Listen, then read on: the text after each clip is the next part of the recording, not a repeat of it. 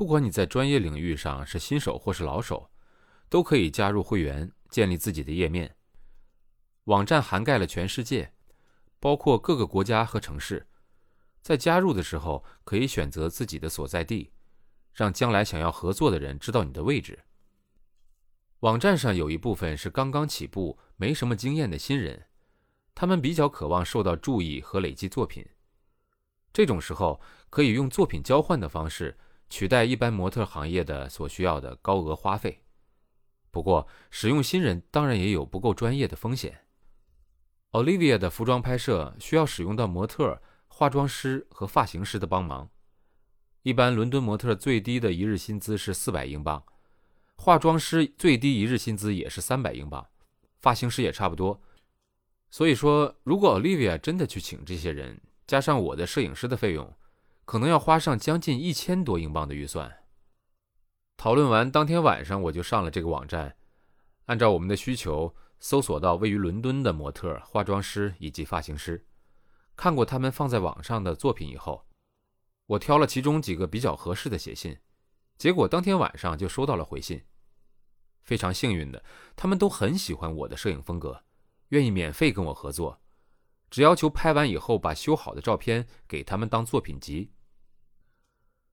奥利维亚说：“她设计的礼服主要想呈现凄美浪漫的感觉。看着她设计的金黄色的礼服，我想到莎士比亚的戏剧《哈姆雷特》里面，最后因为被哈姆雷特抛弃，父亲又被杀害而导致精神错乱、失足落水溺毙的奥菲利亚。”沟通过后，我跟模特厄玛表示，因为我想拍出奥菲利亚临死前那美丽又凄绝的模样，所以。我要把他整个人放进伦敦北边的运河里面拍摄，结果爽快的厄玛一口答应，他不介意。其实水中拍摄非常的冷，模特会吃很多苦。他也知道运河的水常常有人往里面倒垃圾，水质其实非常肮脏，但是他愿意相信我的 idea，只求全心全力把表演做到最好。也许我就是从那一刻开始喜欢上伦敦的。这个城市里的人虽然冷漠、怪异、特立独行，可是为了追求的东西，他们比其他国家的人更容易抛开成见，对不曾接触过的挑战也不会扭扭捏捏。后来，因为担心厄尔玛的安全，我又检查了几次运河的水，发现水里不但有很多垃圾，表面还漂浮着一层厚厚的油，脏到让人难以忍受。最后，我找到了伦敦北边的公园。公园里面有许多当年河道演变而成的池塘，政府已经把这些池塘规划给人们游泳，所以水质相当干净。拍摄当天，厄玛非常专业，池塘里面的水很冷，但他的表现却完美极了。为了角度，我像一只猴子一样爬到树上拍摄。拍到一半检查照片的时候，我问厄玛要不要上岸休息一下。他却坚持要留在水里，等整个拍摄结束后才上岸。我尽量快拍，但为了追求心中理想的画面，还是让厄玛在水里待了至少二十分钟。上岸的时候，厄玛全身发抖，嘴唇都紫了。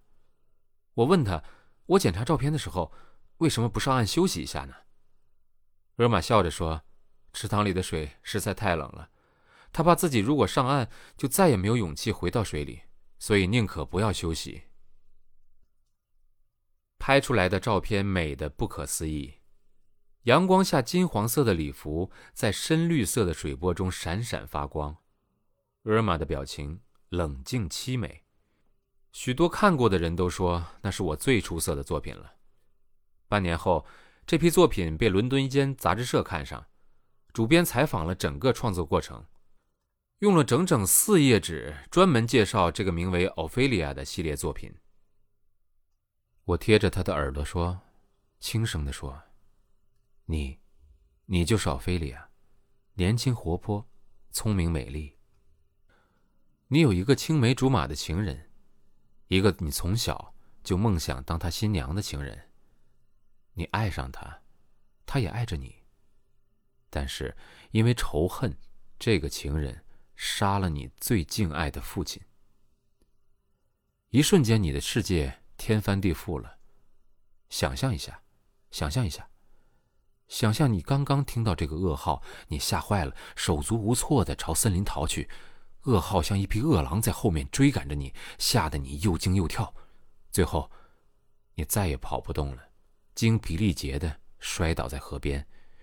你翻过身，痛苦的喘息着，悲伤像排山倒海的石块一样，把你周围的一切粉碎。你瞪大眼睛，伸长脖子，用尽最后一丝力气仰望天空，在终结生命的最后一秒钟，质问这无奈的命运。厄玛是我在伦敦合作过的这么多模特当中特别喜欢的一个。她是伦敦出生的越南姑娘，虽然有一张标志的亚洲面孔，说话、打扮、举手投足却完全西方化。刚满二十岁的她，演戏经验早已十分丰富，十五岁就开始在英国的影集中参与演出，擅长饰演家里有钱、个性跋扈的亚洲女孩。虽然经验丰富。但厄玛却没有一点架子，对于困难的拍摄任务也是从不迟疑。照片中的地点是伦敦有名的游客集散地 Camden Town。拍摄那天是星期天的下午，许多游客看到厄玛衣着古怪的躺在运河边，纷纷好奇围观。厄玛毫不害羞，甚至配合我的指导，痛苦的朝天空大声呐喊。能拍出让我如此满意的作品，大半归功于他的认真与专业。第五章创作已经全部演播完了，非常感谢收听。最好能马上订阅、收藏、转发、分享，谢谢。